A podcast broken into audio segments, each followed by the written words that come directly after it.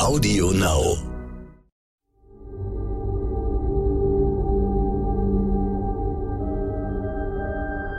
Es ist Dienstag, der 23. August. Hallo und herzlich willkommen zum Stern-Podcast Ukraine die Lage mit Carlo Massala, dem Politikprofessor und Militärexperten von der Bundeswehr-Universität München. Und mit mir, Lorenz Wolf Döttenchen vom Stern. Ich bin hier Reporter für Politik und Wirtschaft, vertrete meinen Kollegen Stefan Schmitz, der noch im Urlaub ist. Die Lage ist weiter ernst. Reden wollen wir heute über den Krieg der Information und Desinformation. Russland macht die Ukraine für den tödlichen Anschlag auf die Nationalistin und Kriegsbefürworterin Darja Dugina verantwortlich. Das Verbrechen wurde von ukrainischen Geheimdiensten vorbereitet und begangen, teilte der Inlandsgeheimdienst FSB am Montag laut Agentur Interfax mit. Dass Geheimdienste öffentliche Erklärungen abgeben, war bisher eher ungewöhnlich. Welche Rolle spielen die Geheimdienste in diesem Krieg, Herr Massala?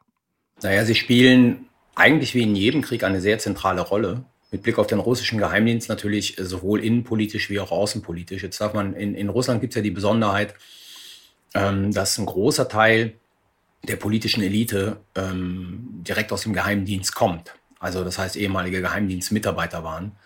Und der Geheimdienst auch eine große Stütze äh, des gegenwärtigen Systems ist. Also wenn Sie an den, an den Beginn des Krieges zurückgehen, dann hat ja Putin äh, den Chef des Geheimdienstes unter Hausarrest gestellt, ähm, einige führende Geheimdienstmitarbeiter äh, entlassen, weil er ihnen letzten Endes vorgeworfen hat, ihn falsch informiert zu haben über die, ähm, über die Bedingungen des Einmarschs in der Ukraine. Was wir jetzt sehen im Zuge äh, dieses ähm, Attentates, ist natürlich ganz einfach, dass der Geheimdienst ähm, sehr schnell, ähm, sehr eindeutig mit einer Täterin um die Ecke gekommen ist, was ja schon sehr erstaunt, weil der Geheimdienst und die Polizei in anderen Fällen äh, Morde an russischen Oppositionellen seit Jahren äh, ergebnislos ermitteln. Ähm, Fachleute sagen, dass die veröffentlichten Dokumente wohl gefotoshoppt sind. Von daher man jetzt hier ein Narrativ aufbaut für die russische Innenpolitik, ähm, das möglicherweise, man muss ja sehr vorsichtig sein bei der Informationslage, davon ablenken soll, dass dieses Attentat eher durch innerrussische Kräfte begangen wurde und die Schuld dann eindeutig der Ukraine. Und dann vor allen Dingen nochmal, weil diese Dame ja angeblich ähm, mit dem Azov-Regiment in Verbindung stehen soll, natürlich einem bestimmten Spektrum in der Ukraine, das für, für die russische Erzählung, warum dieser Krieg geführt wird, nämlich Entnazifizierung der Ukraine wichtig ist. Also, dass sie dieses Attentat aus einem bestimmten Spektrum kommt. Es ist ein klassisches, so sieht es aus, Ablenkungsmanöver. Es gibt ja plötzlich auch ein Bekennerschreiben der Gruppierung Nationale Republikanische Armee.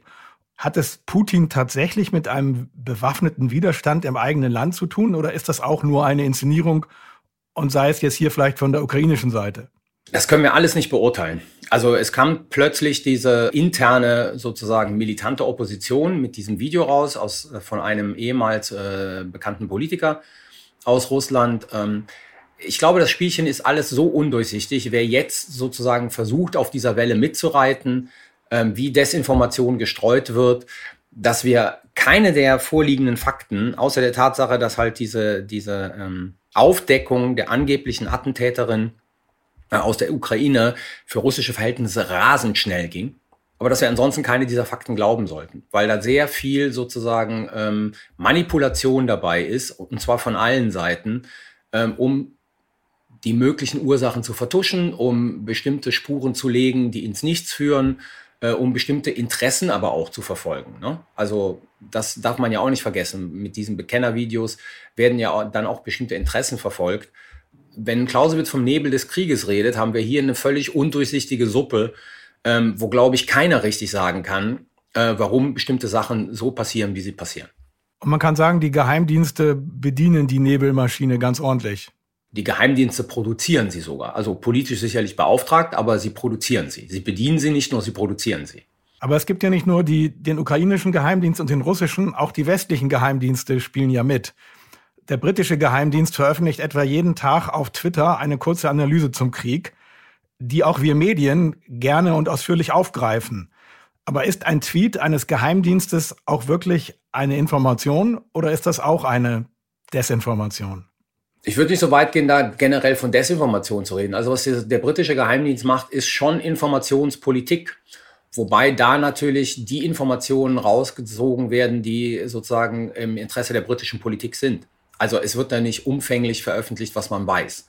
Das ist gefiltert, das dient natürlich der Information, aber natürlich auch der Beeinflussung der öffentlichen Meinung. Ja? Was der britische Geheimdienst veröffentlicht, soweit man es unabhängig überprüfen kann, da, da sind ja auch keine, ich sag jetzt mal, ähm, keine überraschenden Sachen dabei. Ja, also das kann man abgleichen mit anderen Quellen. Und da liegt der britische Geheimdienst schon relativ äh, gut dran.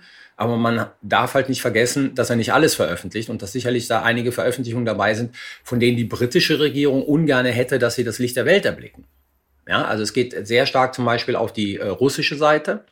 Es ist ja zum Beispiel so, eine, so, so ein Punkt, dass wir ja kaum Zahlen über ukrainische Gefallene und Verwundete haben. Ja, also die ukrainische Regierung, verständlicherweise, rückt die nicht raus.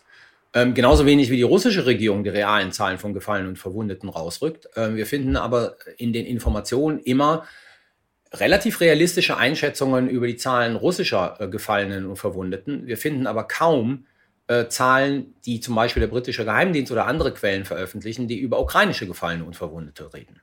Ja, also man muss immer gucken, sozusagen, welche Information wird da rausgegeben. Das ist nicht alles gelogen, und das meiste ist nicht gelogen, das meiste ist richtig, aber es spiegelt halt nur die eine Seite des Krieges wider. Es ist immer nur ein Ausschnitt. Sie verfolgen ja die Entwicklung viel intensiver als wir alle. Sie teilen ja auch viele interessante Artikel, Informationen auf, ähm, auf Twitter. Was sind Ihre Kriterien für seriöse Informationen in diesem Krieg? Also meine Kriterien sind zunächst einmal, dass ich ähm, Abstand nehme von allen russischen und allen ukrainischen Verlautbarungen. So.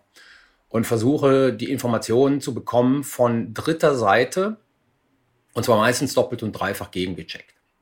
Also wenn ich nur Informationen von, von einer Quelle finde, dann bin ich extrem vorsichtig und selbst wenn ich sie benutze, würde ich das immer, immer sozusagen äh, auch so formulieren, dass man da vorsichtig sein muss. Also wenn es wahr ist, ist so eine Formulierung, die ich gerne benutze. Ja, ähm, da müssen schon mehrere äh, Quellen vorliegen, damit ich äh, den Eindruck habe, okay, hier kommen wir annähernd an die, an die Realität ran. So. Ähm, es gibt auf Twitter vor allen Dingen, ich bin nicht bei Telegram, das muss man dazu sagen, aber da, da ist das auch der Fall, äh, sehr gute Open Source Intelligence Accounts. Also das heißt Leute, die Bilder verifizieren, die, die das abchecken mit, mit Geodaten, äh, um nachher eine begründete Aussage darüber zu treffen, ob ein Bild, das irgendwo gepostet ist. Also nehmen Sie zum Beispiel, was jetzt in, in sag, gestern und vorgestern halt rumgegangen ist, die sogenannten äh, Schmetterlingsminen.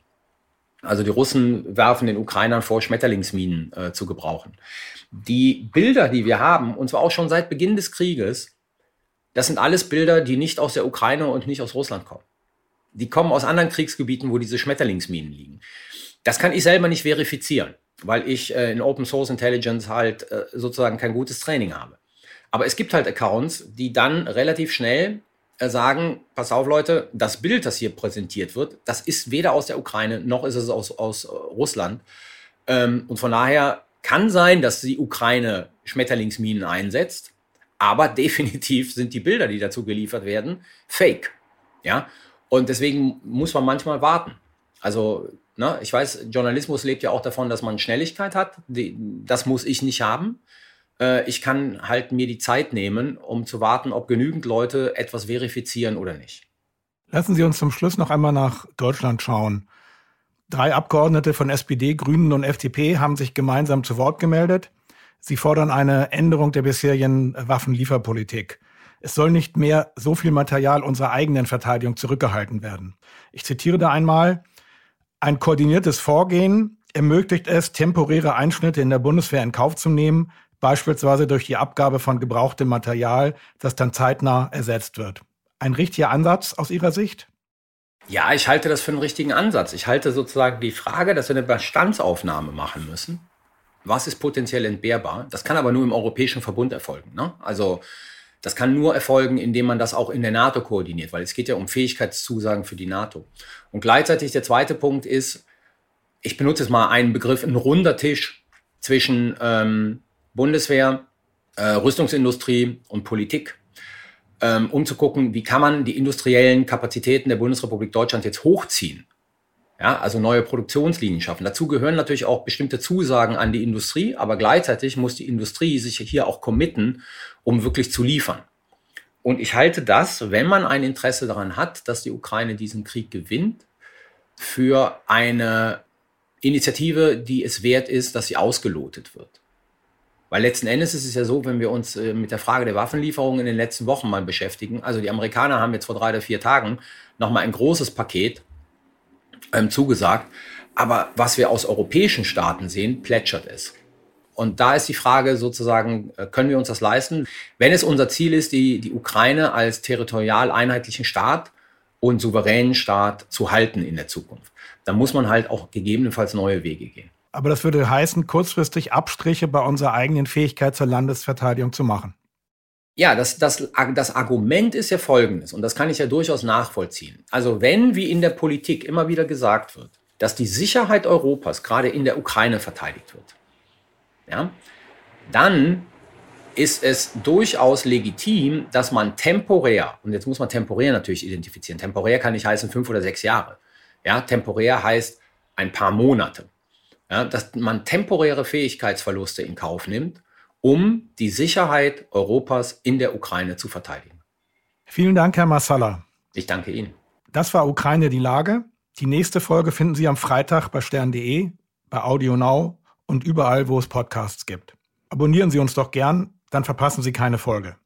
Wenn Sie noch mehr zu den aktuellen Themen des Tages erfahren möchten, empfehle ich Ihnen den täglichen Stern-Podcast heute wichtig.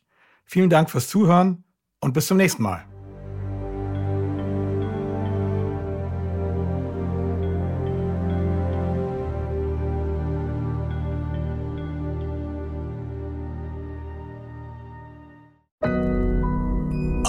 Now.